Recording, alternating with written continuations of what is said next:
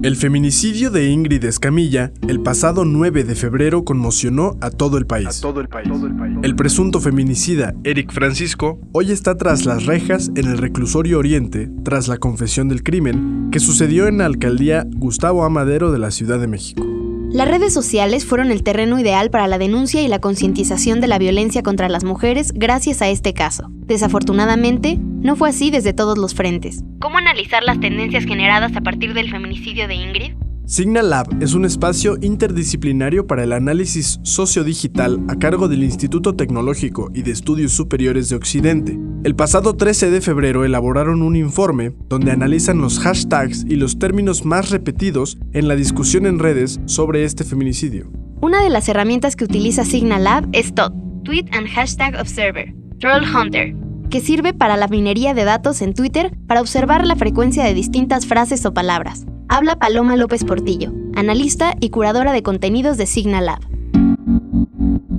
Eh, decidimos descargar el hashtag feminicidio porque vimos que ese día era lo que se estaba moviendo. Este, bueno, entonces descargamos alrededor de 5.000 tweets con el hashtag feminicidio.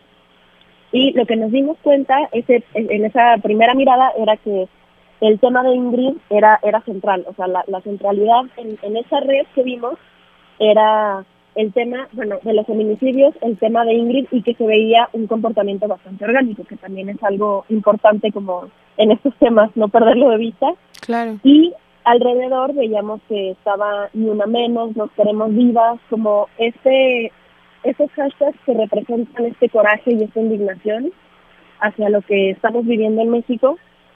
Pero bueno, también por ahí se cruzó como el tema de de AMLO y la postura del gobierno federal ante la violencia que está pasando, como lo que le han presentado y, lo que él ha dicho. Sin embargo, poco a poco se descubrió un lado oscuro de la conversación en redes. Las tendencias comenzaron a orientarla hacia un lugar de violencia y morbo. Y morbo. Miles de usuarios comenzaron a buscar las imágenes del cuerpo violentado de Ingrid después de que las autoridades y varios medios de comunicación las difundieran. Las difundieran. Signal Lab detectó, entonces, tres tipos de discusión sobre el caso. Primero, la cobertura mediática espectacularizante. Lo que hacen esos medios es impulsar, como tú dijiste, las búsquedas hacia el morbo y hacia, digamos, saciar esa curiosidad de ver, pues sí, de ver el cuerpo vulnerado de Ingrid en lugar de, pedir justicia y en lugar de, dignificarla y recordar su biografía. Segundo, la reproducción de la violencia mediante diálogos como burlas y condenas a la víctima. Tercero, búsquedas en Internet motivadas por la brutalidad y el morbo. Para este último punto, se apoyaron del análisis de búsquedas y tendencias de Google. Nosotros eh, usamos las herramientas de Google como Google Trends para ver cuáles eran otro tipo de, de búsquedas y cuáles eran las búsquedas relacionadas y lo que nos dimos cuenta es que, bueno, aparte de de estas palabras de Ingrid feminicidio, Ingrid cuerpo, Ingrid fotos, salían consultas como blog del narco, goringas, eh, best gore, cosas así que, que eran búsquedas, o sea, nosotros pusimos el tiempo de análisis de un día anterior en la noche a ese día en la mañana, o sea, eran búsquedas recientes y eran búsquedas que aparecían en todo México. La presencia de términos como monstruo, cuerpo, asesinato, desoyó, entre otros, dentro de las interacciones digitales, contribuye a lo denominado por Signal Lab como gramáticas del horror. Gramáticas del horror. El contenido incluido en estas tendencias tomó un giro distinto y mucho más crítico en redes sociales alrededor de las 17 horas del 12 de febrero. Empezamos a ver que algunas usuarias, usuarios también, pero principalmente usuarias, compartían imágenes o ilustraciones de Ingrid usando estas mismas etiquetas.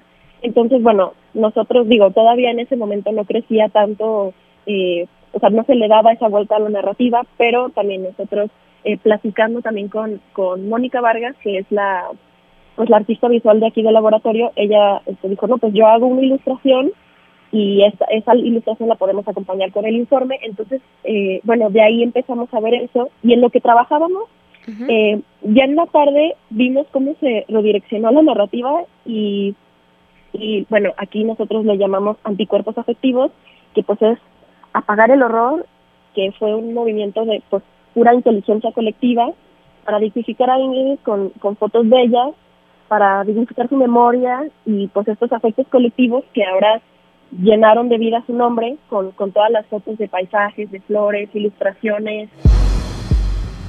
El 13 de febrero surge hashtag Ingrid Escamilla Challenge, visto por Signalab como una esperanzadora oportunidad de tener mayor alcance en la resistencia colectiva de asociar los términos a imágenes no violentas. Twitter, por su parte, suspendió varias cuentas asociadas a la difusión de las imágenes del feminicidio de Ingrid. La organización entre usuarios de Twitter permitió que las tendencias favorecieran una discusión mucho más consciente y sensible ante el feminicidio, sin permitir que se orillara al contenido violento o al discurso oficial. Al principio que vimos cómo el tema de AMLO se, se coló por ahí, y obviamente se coló con una razón, por, por el posicionamiento que tiene y por las cosas que ha dicho en sus conferencias, pero de todas maneras, por esta misma organización no logró imponerse en la conversación. Entonces, aquí vimos que la acción colectiva logró modificar todo el comportamiento de la red y darle la vuelta. Consulta el reporte completo en el sitio de Signalab, signalab.mx, y síguelos en Twitter en arroba signa-lab. Entrevista, Rox Aguilar. Voz, Emilia Reed y Emilio Sánchez.